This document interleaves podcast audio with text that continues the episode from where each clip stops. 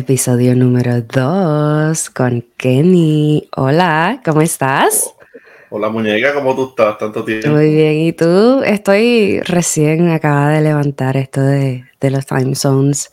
Aquí en Dallas son las 7, ¿qué hora es? Las 8 de la mañana. ¿Qué hora es? ¿Dónde estás? Aquí son las 3 y 6 de la tarde. ¿Dónde estás? ¿Dónde vives? Hoy me encuentro en Bélgica, en una área, en una área que se llama Mons, que le pertenece a una región que le llaman Bolonia. Y estamos aquí practicando trombón, cocinando, haciendo ejercicio, viviendo la vida. Viviendo la vida. ¿Hace cuánto estás ahí?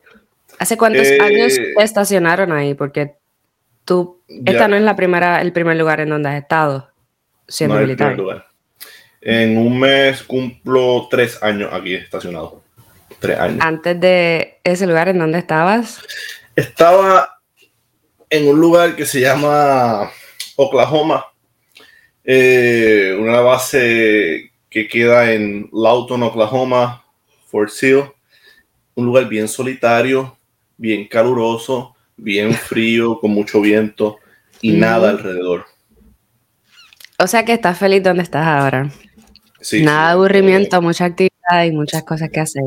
De verdad que es súper chulo esto aquí, bien chulo, de verdad que sí. Una, una experiencia bien bonita aquí en Bélgica. ¿Cuántos años llevas ya como militar? Seis. ¿Vas a seguir? ¿Quién sabe? ¿Quién sabe? Kenny, cuéntame del trombón. ¿Qué vas a hacer? ¿Qué estás haciendo? ¿Qué ha pasado? ¿Cuáles son tus planes? Ahora mismo me dices que no sabes si vas a seguir como, como músico militar. Háblame de ti.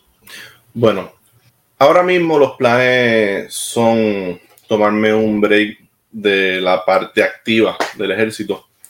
Eh, me voy para la reserva por un tiempito, pienso estudiar, usar varios beneficios del ejército y puede ser que me encuentre en algún lugar del Caribe en aproximadamente algún mes, algo así.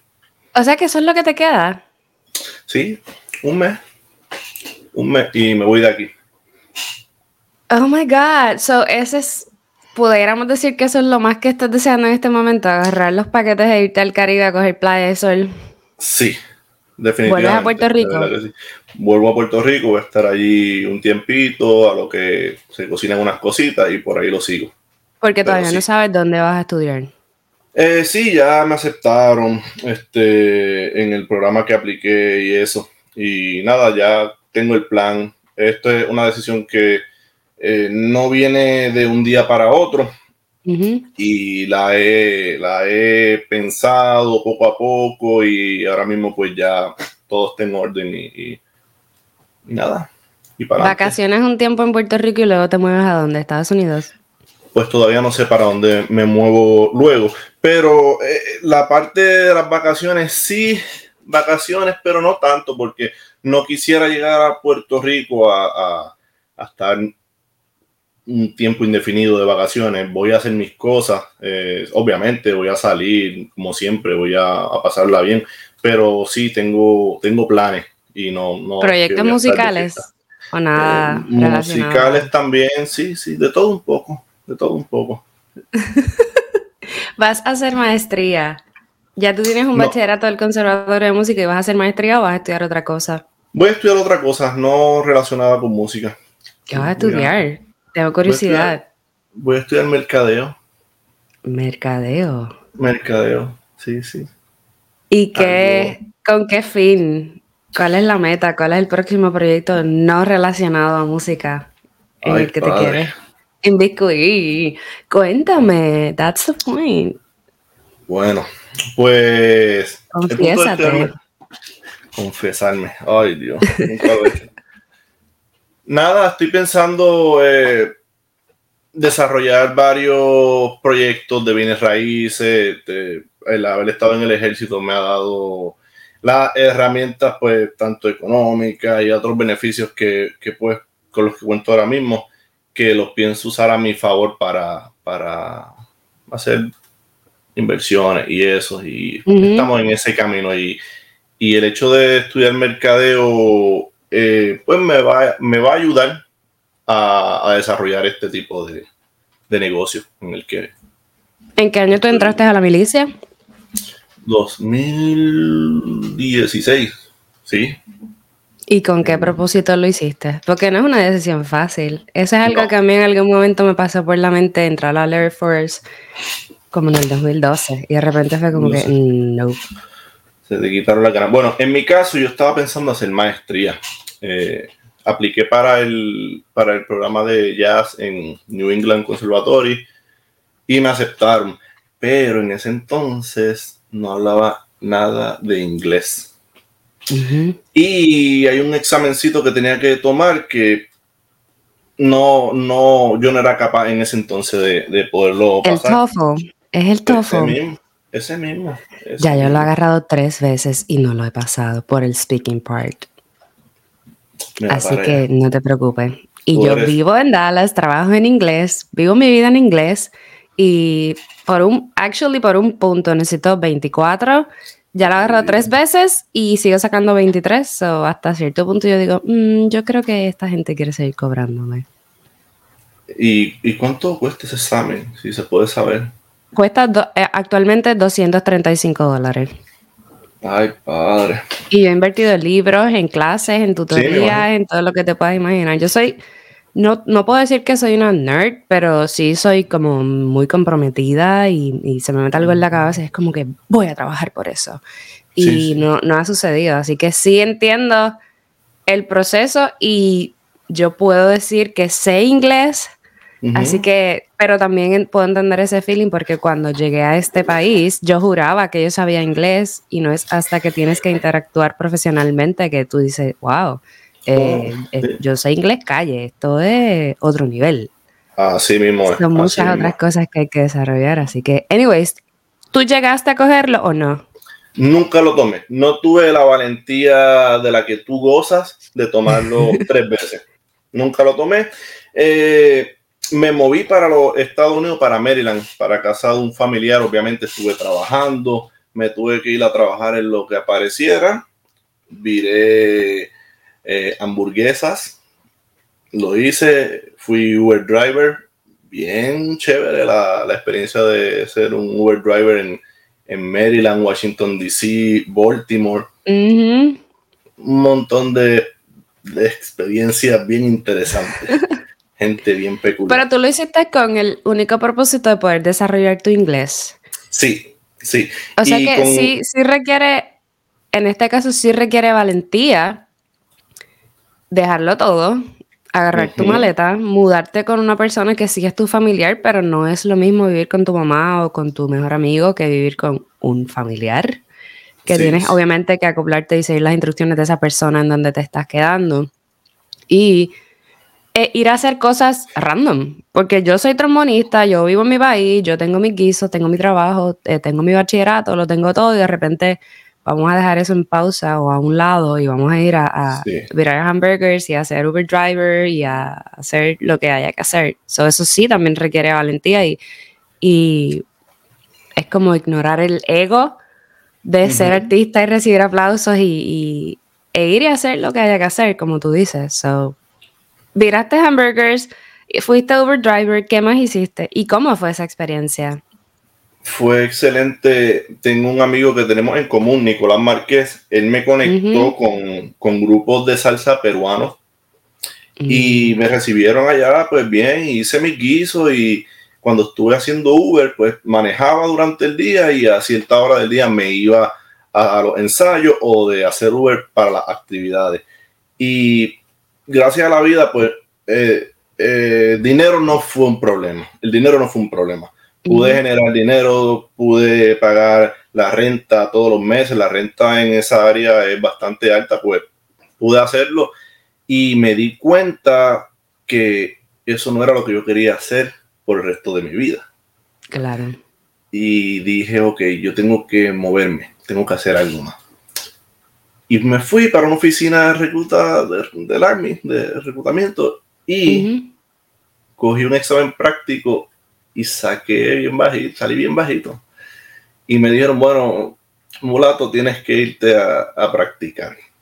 Estos son los, um, que tienes math, que tienes matemáticas en el test. Sí. Eso fue lo que, como comprensión de lectura y matemáticas, cosas que nosotros no hacemos en el conservatorio y que la vida diaria no te requiere. Comprensión de lectura, comprensión de ejercicio matemático, algo de álgebra, división, cosas así. Y nada, no, no, no saco una buena puntuación, pero me puse a estudiar. Me puse a estudiar por mi cuenta, lo pasé, el examen, el de la oficina, uno práctico que dan y después me llevaron a coger el examen oficial y no lo pasé como por un punto, algo así. Y yo estaba súper frustrado, ah, decepcionado conmigo mismo. Ay, Dios santo, ¿qué voy a hacer? Ok, pues volví a estudiar. Seguí estudiando y lo pasé. Y ahí ese momento fue bien, bien, fue bien chocante para mí porque ahí dije, wow, ahora voy a tener un trabajo con plan médico, eh, de un paso, de un paso hacia adelante y, las cosas van a ser distintas ahora. Y fue un sentimiento como que... Bueno, de logro, de satisfacción, de que después, o sea, después de tanto sacrificio, porque requiere, requiere mucho la transición, emocionalmente la transición sí es difícil y no solo eso, sino todo lo que tuviste que hacer por tu cuenta para poder pasar los exámenes. ese es tu tiempo libre y estás, estás estudiando algo que maybe ni te interesa. O sea, tú eres un músico y tienes que sentarte a estudiar de álgebra y a, seguir practicando tu inglés para poder pasar un test que no mide la calidad de profesional que eres necesariamente, que eso es lo más complicado. Pero, muñeca, yo creo que las circunstancias te dan la, la fuerza para poder estudiar y, enfrentarte a, este tipo de, retos. Porque cuando yo llegué a, Estados Unidos, yo estaba solo. Obviamente con mi primo, pero yo no tenía el calor de, de, de, mis amistades cercanas, de poder salir con, mi, con, con mis padres para donde yo quisiera. ¿Entiendes? Yo estaba solo allí, el jangueo se acaba a las 12 y eso es lo que es. Y después claro. el frío y a dormir. Y pues eh, esa, ese tipo de circunstancias me dieron la fuerza, yo creo, como que para, para estudiar, para enfocarme y, tomar el, próximo paso. en muchas ocasiones tienes dos opciones.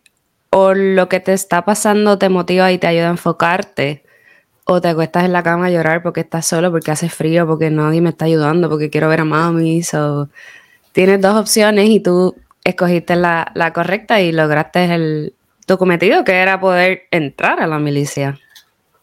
Pero eso que tú acabas de decir es bien, es bien importante hacer un paréntesis. La, forma en que cada persona enfrenta los retos. Yo creo que eso uno lo aprende en la casa de acuerdo a, la crianza de uno, porque eso tiene que ver también con la autoestima, de la manera en que, te, te eh, criaron tus padres. Por ejemplo, yo me acuerdo que mi madre eh, perdió el trabajo cuando era joven y yo era un niño de tres años y lo que ella hizo fue, en vez de echarse a llorar, ella echó hacia adelante. Y ese ejemplo yo lo vi. O sea que eso, esa semilla estaba en mí y yo no lo sabía. Y cuando yo necesitaba echar hacia adelante en ese momento, pues fue como que, ok, nada me va a detener. Yo voy a hacer lo que yo aprendí. Y eso me lo, me lo enseñaron mucho de, de, pues de, de niño, que eh, a los problemas tú no le huyes, tú te paras ahí y, los enfrentas. Le das, le, das, le das para adelante. Seguro que sí. Y eso, eso está genial. A veces nuestros papás no, no tienen idea de todo lo que nos están pasando. De todo lo que nos están enseñando. Yo, en mi caso, yo crecí. Mi mamá quedó viuda cuando tenía 36 años. Nunca se ha vuelto a casar. Mi hermano y yo estábamos con ella y ella lo único que hizo en la vida fue trabajar y dedicarse a nosotros. Así que yo siempre he tenido esta mentalidad de de mujer autosuficiente, que no necesita a nadie, que todo lo puede hacer, que no hay ningún, ninguna circunstancia que pueda detenerte si, si estás enfocado y si sigues los pasos que, que tienes que seguir. So, nuestros papás sí nos inculcan muchas cosas y, y cuando ellos no lo saben, pero cuando nosotros estamos solos y de repente está todo este momento de, oscuridad y adversidad, es como que, Dios, entre ¿qué hubiera hecho mi mamá? O yo me acuerdo cuando yo era chamaquito, mi mamá hizo esto, mi mamá hizo lo otro, o como familia pasamos todos estos momentos de adversidad y éramos muchos y, de verdad estaba bien difícil. ¿Es esta circunstancia realmente tan difícil como para yo quitarme? Es como que a mí no me está pasando nada. Eso, eso a mí me pasa actualmente. De repente algo me está pasando y uno está ensimismado y uno está ahí en el viaje y en el bad trip y oh my God. Pero cuando llegué aquí, cómo llegué aquí, qué cosas he ya logrado o sobrepasado aquí, nada está pasando. En realidad tú lo pones en perspectiva y dices, nada está pasando. Y vuelves a, empoderarte y decir, ok, vamos a seguir. Y sigue. Pero requiere esa madurez emocional que te ayude a hacer un stop, de te detienes, reflexionas sobre lo que está pasando y dices, ah, no está pasando nada, let's go, vamos para adelante. Así, así mismo, así mismo. Se lo debemos a nuestros padres. Definitivamente. Entonces, pasas los exámenes, entras a la milicia. ¿Y qué pasó? Y me dieron una gritadita tan pronto crucé la puerta en, en Basic Training, como nunca me habían gritado. Y ahí yo pensé, tomé la decisión correcta. Exactamente, es esto lo que es. Pero nada, Tú eres un guapo, o sea, eh, algo. Esa foto. Algo que. Ay, padre. Tú eres una de esas personas maravillosas con las que yo tuve el placer de conectar en Puerto Rico, pero tú eres. Siempre has tenido una personalidad muy fuerte y el don del sarcasmo lo tienes natural y eres muy echado para adelante. en muchas ocasiones esa, ese tipo de personalidad suele chocar y de repente te pueden catalogar como que eres muchas cosas que no necesariamente eres. Así que no me imagino tú tan macho, macharrán, orgulloso pasar por una puerta y que te empiecen a gritar y no paran. Como no me imagino tu cara, tan siquiera así como que, ¿what? Súper fuerte. Yo tenía una idea ya. Antes de llegar, yo sabía a lo que me iba a enfrentar. Pero cuando te gritan de frente, eh, es distinto, porque dice, pero ¿qué le pasa a este tipo? Está gritando, eh, eh, tiene que poner Te pones agresivo, Kerry, te pones agresivo, eso está ahí. yo sabía que, que, me iban a dar mi gritadita y iba a tener que seguir instrucciones, pero nada, fue un, tiempito y nada, y se acabó y volví a la normalidad. So, tú simplemente hiciste Basic Training y luego fuiste asignado a una banda. Después de Basic Training, te envían a la escuela de, música de, del Army, que allí te enseñan a, marchar en grupo, en una formación, hay varias cosas que uno tiene que aprender que son parte de ceremonias militares que se hacen eh, regularmente. Y en esa escuela eso es lo que tú haces, te enseñan cómo cargar el instrumento en atención, en descanso, eh, repertorio que va a utilizar como una secuencia que va, que es parte de una de las ceremonias militares. Y ese tipo de, entrenamiento, y son dos meses allí, pero en esa escuela, en Virginia Beach, eh, es súper relax.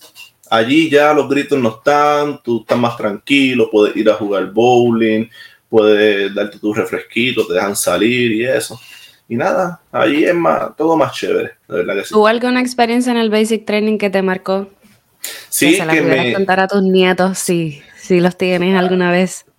Seguro que sí, que el Basic Training son dos meses y Kenny hizo como tres meses y medio, algo así, por portarse muy bien. Me porté tan oh, bien. ¿Qué hiciste? Que, Ahí es a donde quería llegar, cuéntame. Ellos dijeron, te necesitamos aquí por otro mes y medio. Así que, pues nada. Eh, wow. Me toqué, me tocó este muchacho que parece que le gustaba hacerle bullying a otras personas. Y él iba por ahí haciéndole bullying a distintas personas y a distintas personas y de repente se, se tomó con el jibarito de Cagua y, y no, no permití que el bullying llegara a mí, pues, y lo que hice, pues me costó. ¿Te atacó? Quiso, quiso hacerte bullying a ti y te defendiste. ¿Qué hiciste? ¿Qué hiciste? Pues, ¿Hablaste? ¿Zumbaste un puño?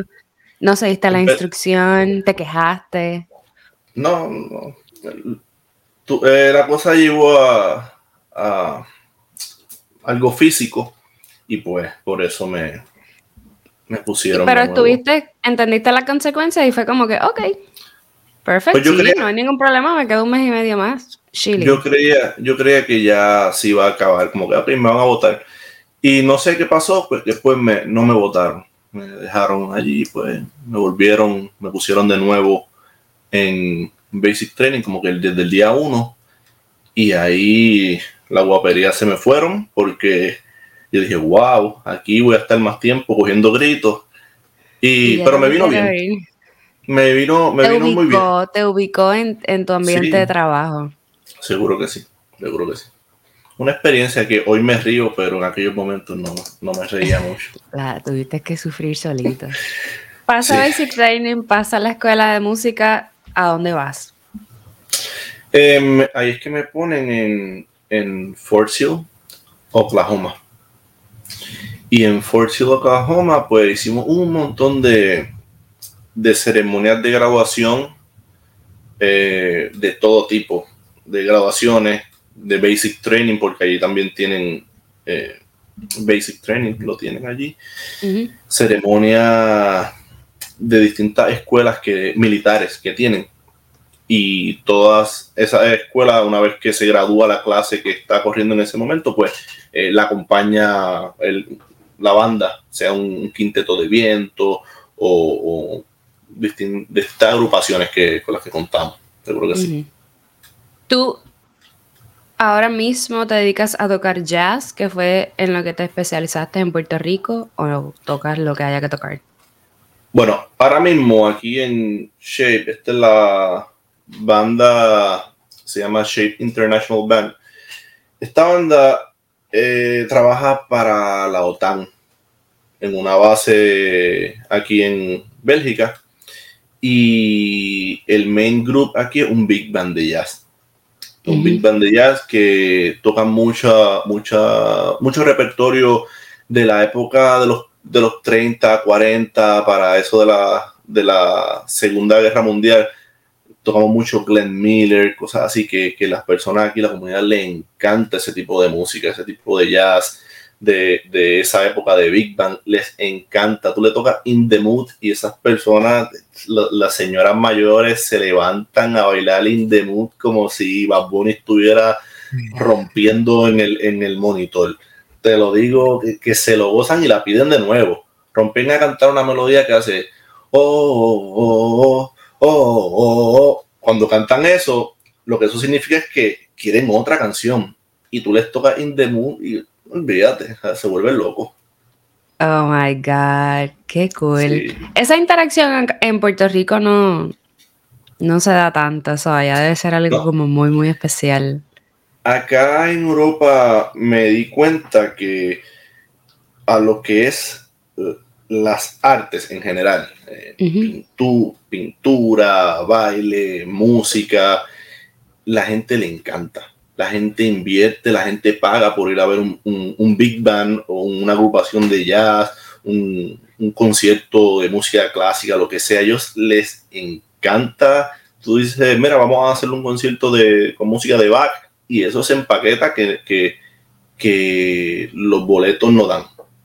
Lo venden completo la gente aquí, yo, entiendo que es parte de la cultura, quizás. Claro. Les encanta, les encanta. Tú le pones un concierto de jazz y lleno total, siempre, siempre. De verdad que es, es, genial que cada vez que vamos a tocar a algún lugar, está la gente allí y quieren fotos con uno y te preguntan, mira, y yo solía tocar el trombón, eso de plunger, que vi que pusieron una foto que estoy usando el ah, plunger ahí siempre, mira, y ven acá, ¿cómo es eso? Y uno le tiene que explicar un poquito, no, esto es para hacer este tipo de sonido. Pero tienes esa interacción cultural. O sea, estás hablando constantemente con, distintas personas del público que tienes que explicarle todo lo que estás haciendo. Y yo creo que eso es, yo creo que eso es bonito. Aparte, cuando yo trabajaba como coordinadora de actividades, muchas cosas pasan en el escenario, muchas cosas pasan backstage, pero es muy lindo siempre la interacción que sucede luego de una presentación. No es como que guarda el instrumento y sal corriendo. No, tiene. mira. Y, la atención, el, tiempo, todo eso, las personas lo valoran. Realmente es lindo. Terminamos de tocar y siempre hay una recepción donde tienen su refresquito o su cervecita y tú no te puedes ir de ahí sin darte una cervecita local y, y, y, hablar con un señor, una señora, porque eso es lo que ellos quieren. Ellos quieren tomarse algo contigo, hablar contigo, saber de dónde tú eres y quieren una foto, te abrazan, te besan. Así es, de verdad que gente bien bonita acá. acá. ¿No te has sentido solo estando allá? Indistintamente tu gente no esté cerca de ti. Fíjate, no.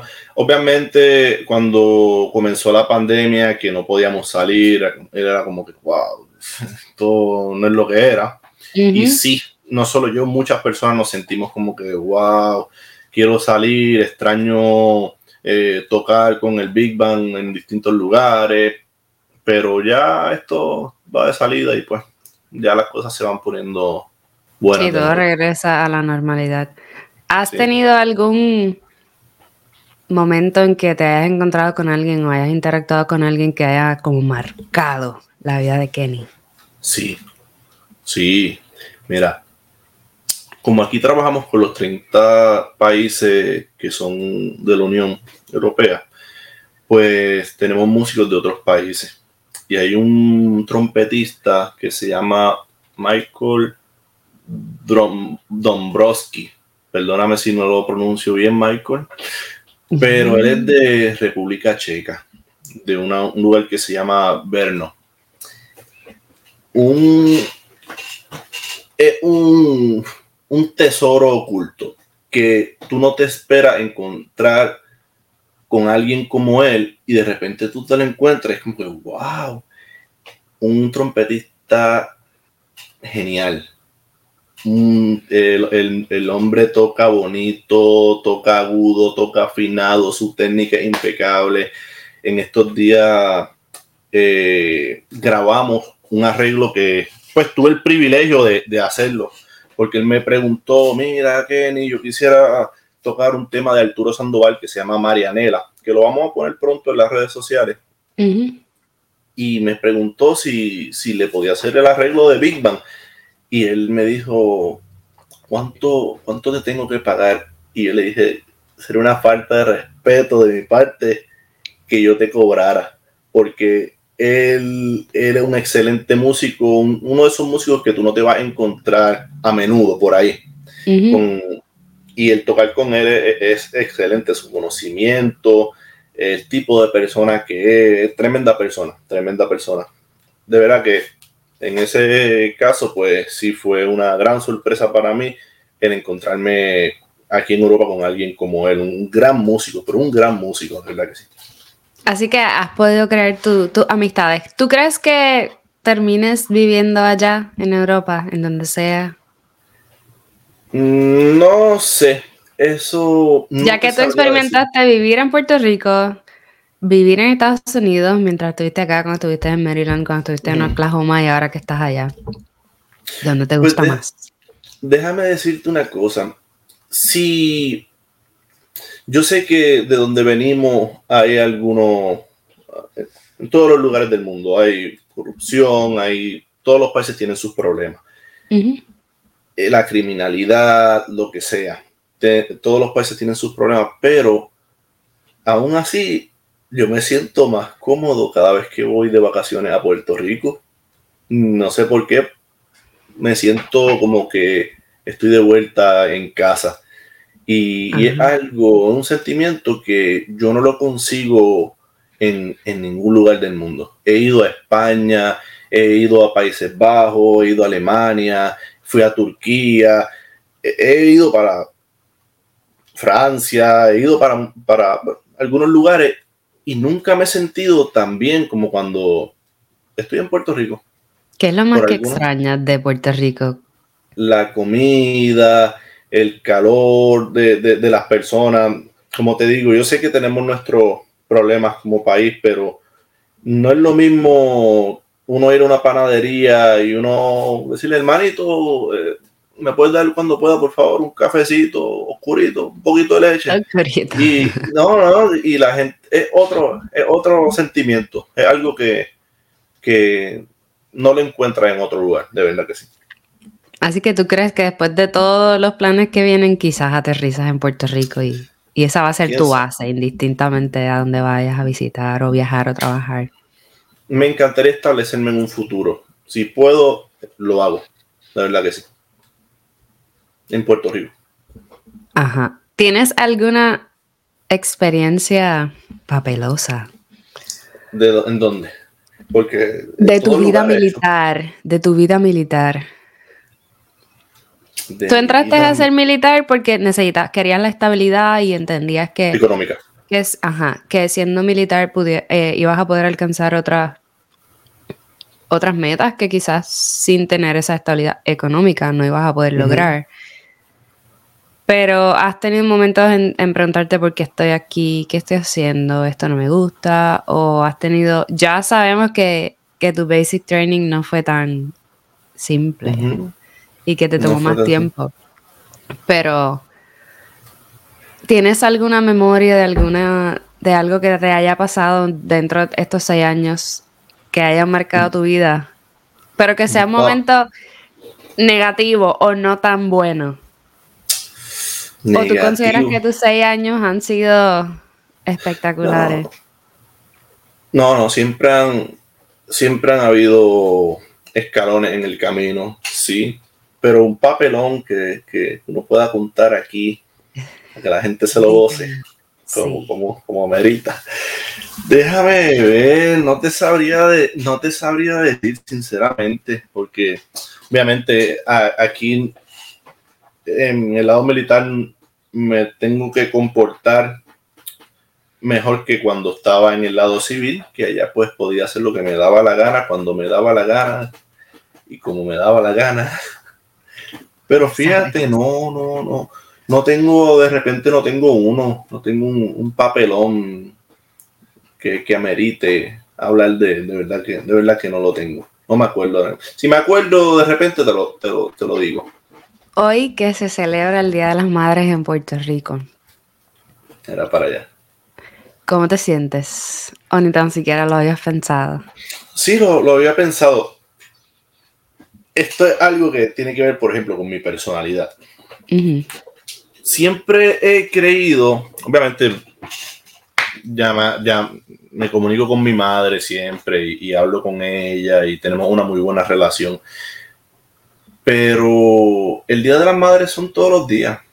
El Día de las Madres todos los días, todos los días que tú hablas con tu madre, todos los días que, que tú le pides la bendición, todos los días que, que ella se siente contenta por, por, los logros que uno ha hecho, que uno puede decir, mira para allá, qué foto más bonita, que uno puede decir contra, no la, no la, no la decepcioné porque eh, ella, ella y, y ellos eh, foto muy bonita.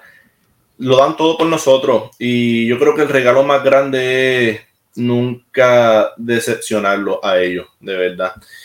Y lo digo porque de repente pienso que el sistema crea esta necesidad de poner días, el día de Navidad, el día de las madres, el día de aquello, el día de lo otro, para que la gente consuma y de repente hay personas que por alguna razón económicamente o, no sé, por razones de salud no pueden estar presentes para celebrar ese día con, la, con, la madre, con su madre y de repente se sienten como que mal por, por, porque no sé, como que el sistema te crea este pensamiento de que este es el Día de las Madres. O cargo de conciencia. Sí, sí, te crean este cargo, esa, esa es la palabra. Te crean este cargo de conciencia donde le tienes que regalar algo, tienes que, que hacer algo, no sé, un video, algo. Y no sé, yo creo que mi mamá me entiende muy bien en ese aspecto. Tienes un hermano y tu hermano también es militar. ¿Cómo, te, ¿Cómo se siente tu mamá o cómo reaccionaron los miembros de tu familia al ver que se fue uno y luego se fue el otro? Igual a los pues dos le va muy bien. Sí, sí, pues fíjate, yo creo que de mí se esperaba. Como que, ah, mira, ¿quién entró a la, a la milicia? Pero de mi hermano de repente yo creo que fue Sean se metió al army, Sean que le encanta la fiesta, le encanta andar bonito, no creo que a Sean le guste estar haciendo pucho, cogiendo gritos, pero mira, ahí va de lo más bien. Este, se casó. ¿En dónde está él? Él está en Alemania, está aquí cerca de mí, como a tres horas y media, tres horas y cuarenta por ahí. Mm, qué bien. Le va muy bien, le va muy bien. O sea que no, quizás no se esperaba de ninguno y de repente ambos hijos. Y están overseas, no están en, Estados Unidos o en ah, ningún destino que sea tan fácil para visitar. Así mismo es. Así mismo. ¿Tienes algún proyecto musical en donde estás? ¿O no tienes tiempo o acceso a eso? Bueno, los proyectos musicales... porque todo lo que tú haces eh, como músico es dentro de la milicia, pero tienes algún proyecto musical, grabas para alguien, haces arreglos, tienes un grupo con el que vas a tocar algún lugar en particular, ¿cómo funciona eso? Bueno, pues ahora mismo fuera de, de Army no tengo ningún proyecto, porque yo me estoy saliendo ahora mismo y estoy haciendo eh, muchos papeleos y citas a las que tengo que asistir, que no tengo tiempo aquí ahora mismo para, para hacer algún proyecto, participar en algún proyecto. Hasta los otros días, que fue el último proyecto que, en el cual participé, que hizo un arreglo para el ejército español, una celebración que ellos tienen, si no me equivoco, es la Feria de Sevilla, que se celebra yo creo que en, este mes, el 14, y en varios días. Y es un proyecto que pues van a, publicarlo en, las redes sociales en estos días, pronto, pronto. O sea que esa clase de arreglo en el conservatorio de la cual todos hablaban, a ti sí te funcionó y te dio trabajo. trabajo sí, me funcionó mucho. Esa clase fue con el profesor Curet. Eh, una clase muy, muy buena, de verdad que sí. Siempre he tenido el interés de escribir música antes de coger esa clase con él, siempre me he sentado a escribir cuartetos de trombón, eh, cositas que me interesan, siempre eso ha estado en mí. Pero en esa clase sí aprendí muchas cosas, aprendí muchas cosas y esa fue una de las clases que de verdad que me ayudó mucho para, para seguir trabajando en la música y, y hacer mis cositas, seguro que sí. Era de las clases más complicadas en el bachillerato. Esa era la clase que tenía mucha gente graduarse. Pues fíjate, para mí la clase más difícil del conservatorio fue la clase de inglés. Pero la de Curet era retante, era retante. Pero como me gustaba, eh, entiendo que la hice bastante bien y la logré pasar eh, sin mucha dificultad, de verdad que sí. ¿Cómo, catalogas tu inglés actualmente? Ah, ¿Eres un duro? ¿Tienes un acento orico bien espectacular? ¿Cómo? Tengo mi acento y me gusta que me, que tener mi acento. De verdad que sí. Me gusta tener mi acento y, y, no me avergüenza y lo digo siempre. ¿Dónde tú eres? de Puerto Rico. Y la gente con la que interactúas eh, luego de los conciertos y, y, dentro de las actividades, ¿cómo se sienten de, conocerte, de que eres de Puerto Rico. La gente pues sabe dónde es Puerto Rico, la gente identifica en tu acento, dicen algo de cómo te ves. ¿Cómo es eso de Puerto Rico? Puerto Rico. Hay personas que saben dónde, es Puerto dónde está Puerto Rico ubicado. Hay personas que no lo saben. Hay quienes saben que es un territorio y hay quienes no lo saben. Hay quienes me han preguntado si, si me metí al ejército para obtener mi, green card. Y cuando es alguien que trabaja conmigo, me cuesta entenderlo, me cuesta como que, wow, hemos llegado tan lejos en esta vida y no sabe dónde está. Ok, pues la cosa es que me ha pasado, me ha pasado. Y nada, lo, pero lo tomo de forma, no lo tomo personal, no me molesta. Depende de la forma en que me lo pregunten. Uno sabe cuando alguien está haciendo un comentario por, perdona la palabra, por joder o, o en realidad tiene una duda. Ajá, no, no, lo sé o, o, tengo algo en tu contra. Eres con toda esta personalidad particular que te destaca, ¿eso ha sido algo que te ha traído problemas dentro de tu trabajo? Interactuando con tus coworkers, como dentro con otros músicos, dicen como que este tipo es muy serio, este tipo, I don't know. Mira, me pasaba, me pasaba esto. Como el inglés no era mi, no, no es mi idioma principal, pues cuando tenía que hacer correcciones al grupo, porque me han puesto aquí de director de grupo en distintas situaciones, cuando tengo que dar una corrección, eh, una crítica constructiva, no es como que, mira, tú estás tocando malo. No, no, no, es como que, mira, ¿qué tal si eh, afinamos esta sección? ¿Qué tal si tocamos esta sección eh, aplicando la misma interpretación? Lo que sea. Como no es mi primer idioma el inglés, a veces ellos, ellos lo toman como que, como si yo lo estuviera diciendo, como si fuera un ataque. No, solamente te, te, digo, voy al grano, te digo cuál es el problema y lo que hay que arreglar. Eso no es nada personal.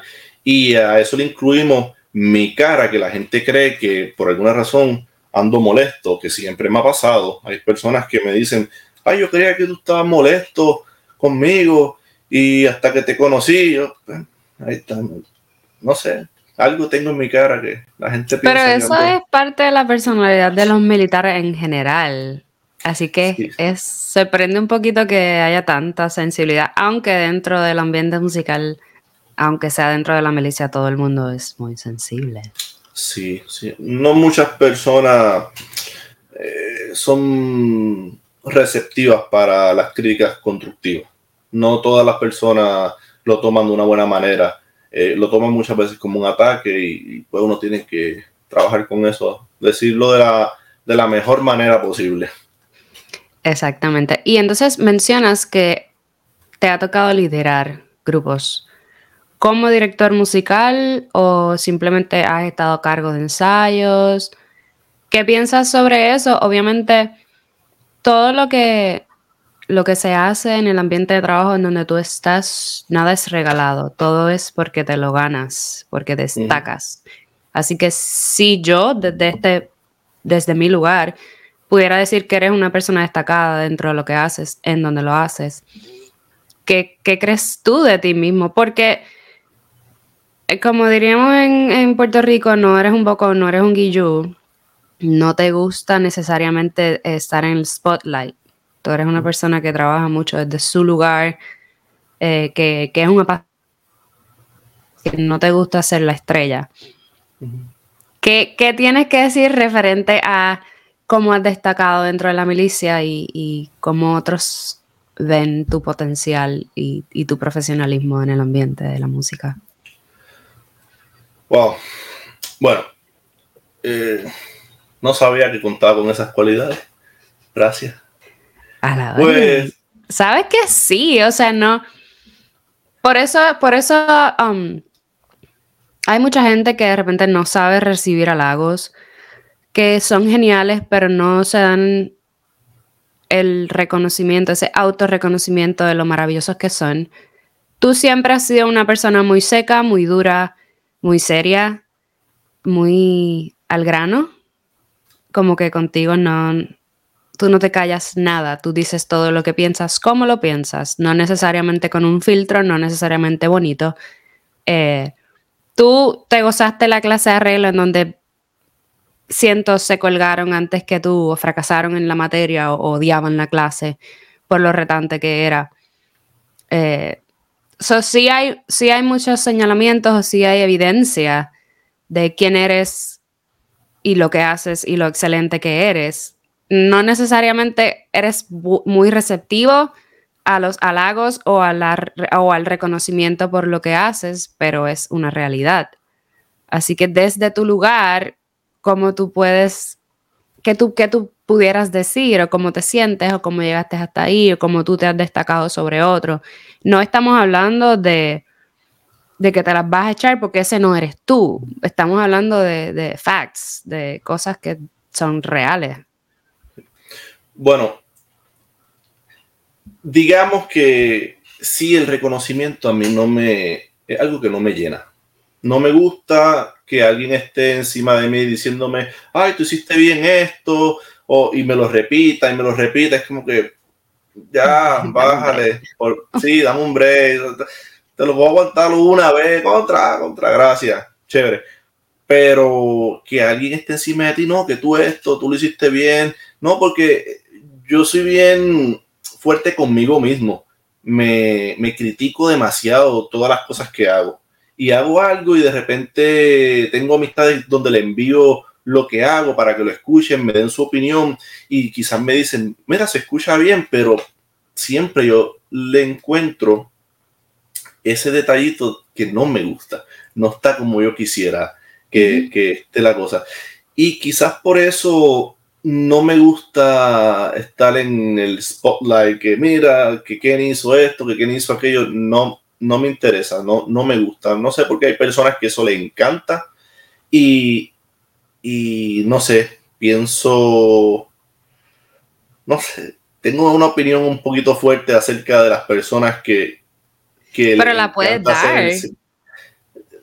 Yo creo que son personas faltas de reconocimiento, que necesitan la aprobación colectiva de que, mira, eh, tú eres bueno, tú esto, tú lo otro, necesitan eso y cuando ese reconocimiento no está, yo creo que eso les afecta.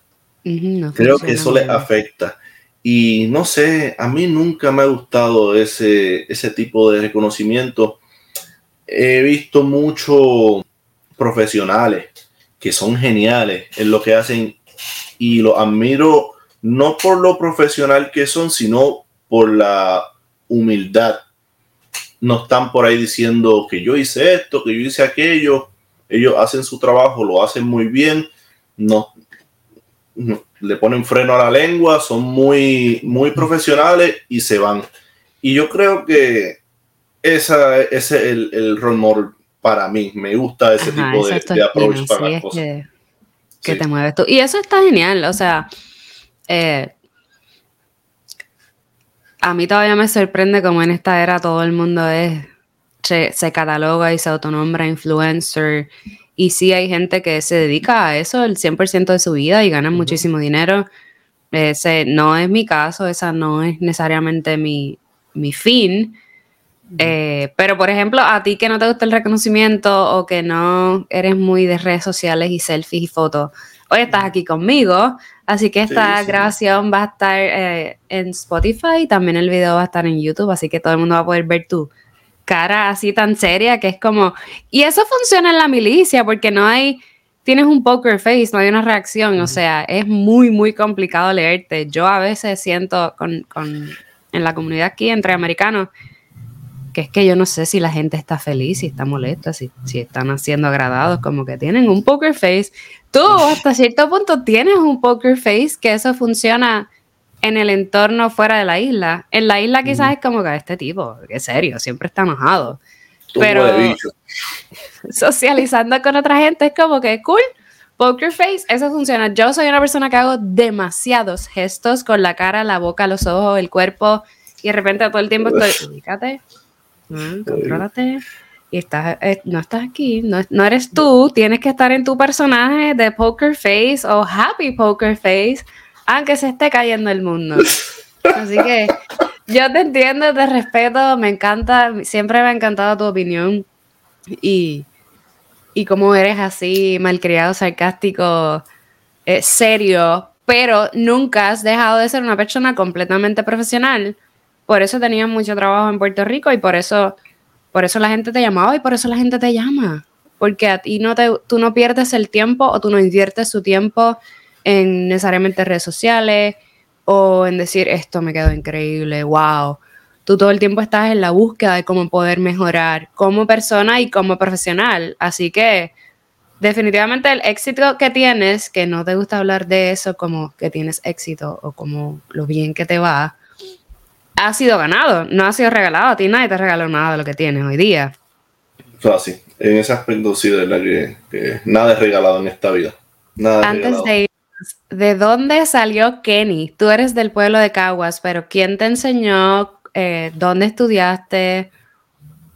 Antes de tu vida, antes del conservatorio, ¿dónde fue? Bueno, pues yo me crié en la cuarta de Villa del Rey, la cuarta sección de Villa del Rey, en Caguas. Eh, un lugar bien, bien chévere, eh, una urbanización de clase media. Y allí fue donde todo surgió. Allí yo me crié tirando piedras, peleando con mis amigos, eh, haciendo, siendo un niño, como todo, como todo niño. Y me imagino que vamos para la parte de cómo llegó la, la, cuestión de la música a, Ajá, a, ti. Sí. Bueno, pues la cuestión de la música siempre, el tema de la música siempre ha estado en mi casa. Mi papá, él, yo creo que tú lo conociste una vez, si no me equivoco. No estoy seguro. Pero mi papá, él cantaba, hacía coro con un, cantante que se llama Chamaco Rivera, uno que cantaba de Barrio Rivera a la 15. Hacía coro con él, tocaba bongo en distintos grupos. Se crió allí en, en Santurce tocando con muchos grupos y, esa, esa parte musical vino de mi padre. Mi abuelo yo creo que por parte de padre él siempre tenía una guitarra allí era bastante mayor en ese entonces, nunca lo vi tocando, pero él siempre tenía una guitarra allí y yo asumo que, que sí, él, él, tocaba guitarra. Pues, una vez, esta es la historia, una vez mi papá eh, puso salsa, estábamos, yo creo que pintando, lavando la casa un domingo y había un tubo PVC. Y yo comencé a tocar con el tubo PVC, a hacer sonido. Y mi papá conocía a Toño Vázquez, el, hermano de Víctor Vázquez. Eh, tenía esa referencia de qué es tocar el trombón, él sabía. Y me vio tocando el tubo PVC y me dijo, tú puedes tocar el trombón. Qué no, sé, yo no sabía que era un trombón. Pues ¿Qué edad tenías? Yo estaba en tercer grado. Sí, era un baby. Sí, como 7, 8 años. 7, 8 años y fueron al pueblo de Caguas y había una casa de empeño que anteriormente era una tienda de música que se había quemado y habían varios instrumentos que sobrevivieron al incendio. Ellos era un trombón nuevo de paquete. Y lo compraron mis padres. Como 120 dólares, 150, un trombón nuevo. Y fueron a la libre de Caguas. Allá Ortiz, el, eh, Julio César Ortiz, que es el, líder supremo de la Escuela Libre de Música de Cagua. Ojalá que viva todos los años que, la vida le pueda dar a alguien, porque de verdad que gracias a él muchos muchos músicos han salido de esa escuela por, la forma en que él corrió esa escuela durante el tiempo que, estuvo. De verdad que una persona de admirar. Pues Julio César Ortiz le dice a mis padres no hay cupo para nadie en la escuela, está llena completa. Oh my y mi mamá le dice, pero ni para trombón. Y él se viró allá. Ah, bueno, si es para trombón. Ah, si, es era, esta es la, si es para trombón, fíjate, compra el trombón y, trae, y tráelo mañana, cuando sea. Y ahí fue que buscaron el trombón. Y me recibe Luti. Y Luti, él pasa a ser mi padre musical, míralo ahí, ¿no? Ese, ese, es, ese es mi padre musical, de verdad que sí. Eh, tremendo músico, tremendo maestro. Eh, y como persona, mejor aún. Es de las personas que, que una vez que tú tienes la amistad de él, él te va y te visita. La última vez que fui para Puerto Rico durante las navidades, él fue a mi casa a visitarme. Él le llegó allí a visitarme. Yo, diatre, este es el verdadero caballo. Este es el caballo. Pues Luti me recibe allí. Y lo primero, hace, el trombón se agarra así, se hace así, vamos para adelante. La primera clase de música que yo cogí en mi vida me la dio Luti. Antes que solfeo, antes que cualquier otra cosa. Eh, esta es la nota, pues, vamos para adelante. Y por ahí estuve con él desde tercer grado hubo un tiempo, yo creo que fue como para sexto grado, algo así, que ya yo quiero jugar pelota y quiero hacer deporte. Y me salí como por un semestre y volví. Y yo llegué allí con el trombón como que cabizbajo. Y ese señor me dijo, oh, Kenny, siéntate ahí para coger la clase. Normal. Olvídate, el papeleo, olvídate de, no, que, de darle pena al estudiante ahí, como una pena de lengua. no, no, nada de. Él me recibió allí. Sí, y lo más increíble, lo más grandioso de este señor y de ah. muchos. Sí, no. Y de, ah, mira qué foto más bonita. Fue mi recital, tú estabas por ahí. Sí. Sí, sí. Pues lo más grande de esta persona, de Luti, y de muchos eh, maestros de, de la Escuela Libre de Música es que el compromiso de ellos con los estudiantes es bien grande. Ellos enseñan con amor, definitivamente. Enseñan con amor y tú sabes que eh, muchos de los estudiantes vienen de hogares que no son los hogares más funcionales que digamos, de distintos lugares donde hay sus necesidades, hay un ambiente cargado, de criminalidad, de, maltrato y lo que sea. Y el compromiso de ellos de enseñarle a estos muchachos y motivarlos a que, a que estudien un instrumento, a que no estén fumando marihuana, robando, peleando, que ellos puedan motivar a un estudiante, a un joven que viene de ese tipo de ambiente, y ese joven deje de hacer esas cosas y se ponga a estudiar un instrumento, eso es un logro grandioso. Y e, e independientemente si cuando se gradúan de, la escuela deciden seguir en el instrumento o, no, o se van a estudiar otra cosa, pero mantuviste en un ambiente sano durante sus años de escuela superior, que es una época donde muchos jóvenes quieren experimentar con cosas que pues les pueden traer problemas en el futuro. De verdad que esa, esos son los verdaderos Superman de, los que no se habla. Esos son los verdaderos Superman. Exacto. Y tú eres, tú eres producto de, de una escuela libre de música en Puerto Rico y, de Luti y mira dónde estás hoy. Que, que sí, es maravilloso y que sí es tangible el resultado que se puede lograr. Y, y 30, que 30 es otro que, eh, esto yo lo he hablado con él una vez, de las veces que hemos ido para, que he ido de visita, esto lo hablé con él también, que la colaboración de ellos a la aportación a la, a la juventud ha sido grandiosa. Y quizás para ellos es normal de ah, seguir dando clases, pero uno lo ve y uno dice, wow, lo que ellos han hecho es genial, es genial. Y es un espacio, la Escuela Libre de Música de Cagua, un espacio mágico.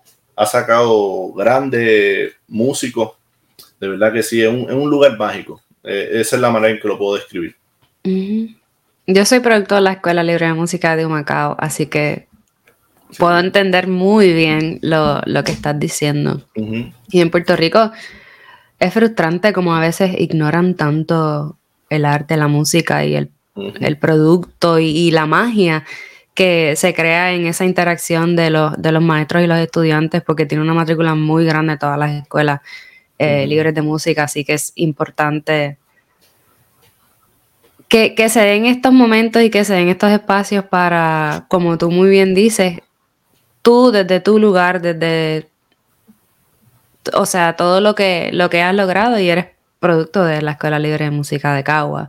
Así, que desde tu lugar y desde tu espacio, con toda tu experiencia y con todos los logros alcanzados, siempre vas a tu base, que es la Escuela Libre de Música de Caguas, y, reconoces que estás donde estás por lo que recibiste ahí, que esa es tu casa, que Luti es tu maestro, pero tú lo consideras como tu papá musical, eh, que sí, sí se, sí se crean lazos de amor, sí se crean eh, lazos que uno siente que ellos son tu familia y que ellos también sienten que, que tú eres parte de ellos, porque como tú dices, ya tú eres un viejo y ya tú tienes tu vida y tú tienes tu trabajo y tú no vives en la isla, pero tú vas y, él no se pierde de verte, de darte un abrazo y decirte de lo orgulloso que, está de ti. Así que sí, eso, todos esos lazos y todos esos vínculos son muy fuertes, inquebrantables y e importantes de, para tu vida, porque ya nosotros ya, pasamos los 30, no tenemos que decir nuestra edad, pero ya pasamos los 30 y, ah. y eso sigue ahí latente las escuelas libres de música y nuestros maestros siguen en nuestro corazón y, van a estar ahí por siempre y para siempre. Bueno, cariño, ya llevamos una hora aquí hablando. Llevamos una hora. Creo que llevamos 20 minutos aquí. Estoy muy feliz de haber podido conectar contigo a través de, de este espacio. Eh, le dejo saber a todo el mundo que estamos en YouTube, que estamos en Instagram, que estamos en Spotify. Consume, comparte, comenta, escúchanos, comparte esto, eh, danos, déjanos el review, déjanos el comment, dale amor a todas las personas que pasan por aquí. Hoy le tocó a Kenny, gracias por estar aquí. Yo llegué tarde a esta reunión porque con esto de los time zones es un poco complicado. Para Kenny ahora son ya las 4 de la tarde y yo todavía ni he desayunado. Pero, pero me siento muy feliz de haber podido compartir contigo. Le doy las gracias a Héctor Trinta, Ichi, que está aquí en los controles asistiéndonos hoy y todos los días.